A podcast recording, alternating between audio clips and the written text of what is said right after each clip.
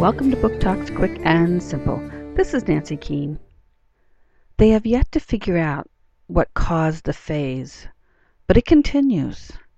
Kids left alone and cut off from the rest of the world, if there really is a rest of the world left. The kids have survived so far, but now the food is running out and strange beasts are roaming the vegetable fields.